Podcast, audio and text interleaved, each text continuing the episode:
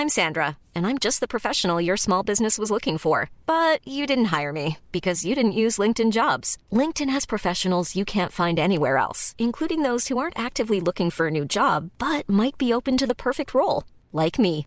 In a given month, over 70% of LinkedIn users don't visit other leading job sites. So if you're not looking on LinkedIn, you'll miss out on great candidates like Sandra. Start hiring professionals like a professional. Post your free job on linkedin.com/people today. Bonjour à toutes et à tous et bienvenue dans ce Morning Mood du lundi. Nous sommes le 4 octobre, il est 7h moins le quart du matin. J'espère que vous avez passé un très bon week-end et que vous êtes motivés pour cette nouvelle semaine et pour cette nouvelle journée, pour commencer, puisqu'on avance pas à pas. Euh, alors, euh, sur les marchés, c'est toujours un petit peu chaotique, notamment en Chine. La bourse de Hong Kong a plonge de plus de 2%. Euh, Il y a toujours Evergrande qui euh, suscite quand même quelques problèmes et quelques inquiétudes. Le titre d'ailleurs, je crois, a été suspendu en bourse. Il est commencé, il continue à chuter. Euh, toute la négociation, notamment tous les échanges sur tous les produits structurés qui sont liés à Evergrande, en fait, ont été interrompus également, a priori. Donc c'est toujours très très très compliqué. D'ailleurs, le Nikkei euh, s'enfonce de plus en plus également. Le Nikkei qui avait d'ailleurs inversé une tendance baissière absolument hallucinante, de manière absolument hallucinante. Euh, en quelques jours, euh, il avait rallié ses, ses- ses- plus hauts annuels en quelques séances alors qu'il était en sous-performance depuis des mois et des, bu- des mois. Depuis le mois de mars, le Nikkei n'arrivait plus du tout à monter et même il faisait des nouveaux plus bas, quasiment mois après mois. D'un coup, tout s'est retourné. On est allé direct sur les plus hauts et là, il est en train déjà de réinverser, d'effacer tout ce qu'il a réalisé, notamment à la fin du mois d'août et au début du mois de septembre. Bref, donc c'est toujours sous pression quand même euh, là-bas du côté asiatique. Après, nous en Europe, pour le moment, c'est relativement calme. Alors, euh, l'Open, bien évidemment, Europe n'a pas, n'est pas encore faite, euh, n'est pas encore, euh, n'est pas encore actée. On verra bien ce que ça donne après. Vous savez que le lundi matin, on est toujours un petit peu en retrait. D'ailleurs, la semaine dernière, ça m'a valu un petit stop, notamment sur le SP500 pour essayer d'acheter sur repli. Donc, ça ne veut pas dire forcément qu'il faut absolument s'attacher les mains le lundi matin, mais ça veut dire qu'effectivement, bah, vu ce qui se passe, en plus, vu le contexte, bon, euh, ça donne un argument supplémentaire pour éviter de rentrer comme ça dans la fosse au lion tout de suite. Concernant donc les marchés de manière générale, vous l'avez compris avec le débrief hebdo hier, encore merci à vous d'avoir pris le temps en un dimanche de, de- de regarder, peut-être même de liker ou de partager. Donc un grand merci à tous, toutes celles et ceux qui l'ont fait. Ça fait plaisir, même petit pour vos commentaires également. Euh, donc vous l'avez compris, hein, euh, grosse zone de support partout, sur le dos, sur le Nasdaq. Alors le Nasdaq c'est un petit peu touchy, un petit peu tendu. Euh, même le SP500 qui est repassé au-dessus des 4350. Donc j'ai du mal quand même à shorter en swing sur ces niveaux-là, même si, bon, clairement, euh, la pression est baissière. Ok. Donc je préfère rester peut-être un petit peu out que d'essayer de prendre des initiatives en swing pour le moment, le temps que le marché me donne des indications. Les indications que j'ai, c'est qu'on arrive sur des gros supports. La deuxième indication, c'est qu'on a une pression baissière tant qu'on n'a pas en fait d'englobante haussière euh, daily. Donc ça peut être un point de repère, ça peut être un- une bougie daily précédente euh, qui peut nous donner justement un point de repère. Même sur le Dow Jones qui tient bien par exemple, on peut avoir les 34 006 34 570. Si on passe au-dessus de ça, bah, on passerait au-dessus des plus hauts de la grosse bougie baissière qu'on a, qu'on a faite jeudi. On passe au-dessus de la MM20 Daily qui est baissière. Bref, ça peut nous donner peut-être des indications si on a raté le train en marche, notamment vendredi, ce qui est d'ailleurs tout à fait légitime au vu de la grosse pression et de grosse inquiétude, notamment avant le week-end. Donc, voilà globalement le cas qu'on a fait les 6004, bah là voilà, on a fait 6560, je sais pas trop où est-ce qu'il va ouvrir, je sais pas trop regarder encore, mais en gros, euh, si on passe au-dessus des euh, 6600 points, bah, on pourra dire qu'effectivement, bah, ce qu'on a vécu finalement la semaine dernière, c'était peut-être juste une petite pression baissière pour rien, entre guillemets. Alors attention, hein, je ne pars pas du principe forcément que ça va monter, je pars juste du principe qu'on va travailler probablement, et on va peut-être même d'ailleurs retravailler les plus bas qu'on a fait en fin de semaine dernière. Ça c'est tout à fait possible au vu de ce qui se passe sur le au vu de ce qui se passe sur la bourse de Hong Kong, au vu de ce qui se passe autour d'Evergrande. Ça, c'est tout à fait possible. Je rappelle accessoirement que cette semaine, nous avons à nouveau, cette semaine aux États-Unis, beaucoup de stats macro. Nous avons le NFP vendredi. Alors, je commence par vendredi, mais le NFP, le taux de chômage aux États-Unis. hein. Je vous rappelle que le c'était le mois dernier. Euh, le mois dernier, c'était euh, catastrophique. Vous vous souvenez? On attendait 700 000 créations d'emplois. on en a eu 200 000. D'accord? Vous vous souvenez?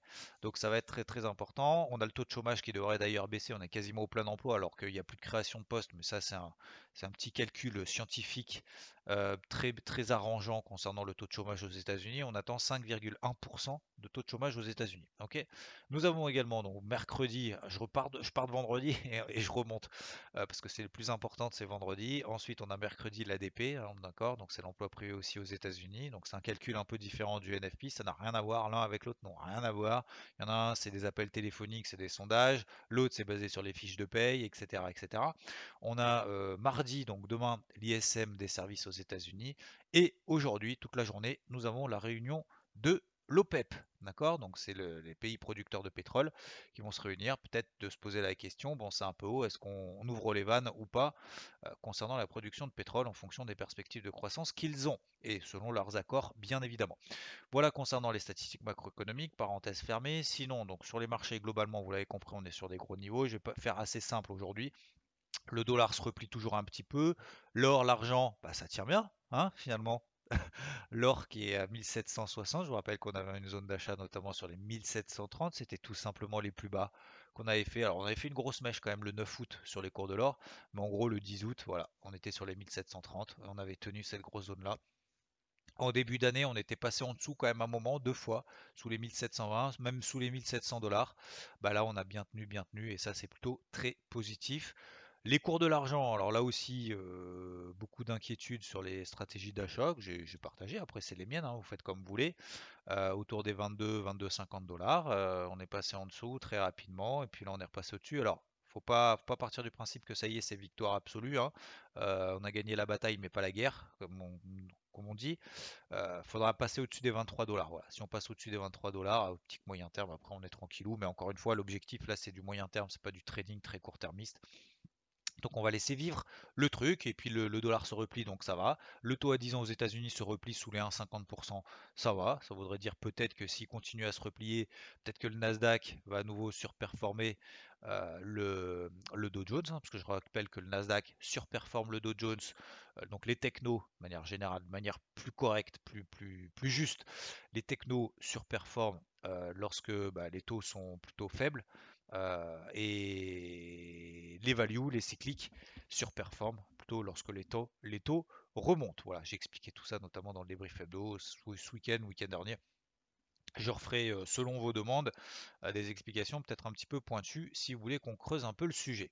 Concernant donc l'eurodoll, lui, il est toujours autour des 1,16. Alors, il est même un petit peu en dessous là. Euh, je, mets juste une alerte au-dessus des 1,1615 si vraiment il y a un gros retournement sur le dollar. J'en doute. Hein.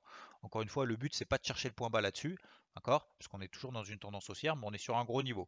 On est en dessous du gros niveau même c'est si jamais ça s'excite, au moins j'ai l'œil là-dessus. D'accord? Voilà globalement. Et très rapidement, puisque je viens de voir à l'instant que Rod vient de faire un audio sur les, cryptos, donc je vous laisserai l'écouter juste après, ou juste avant, enfin vous l'avez peut-être déjà écouté d'ailleurs, donc moi je ne l'ai pas écouté.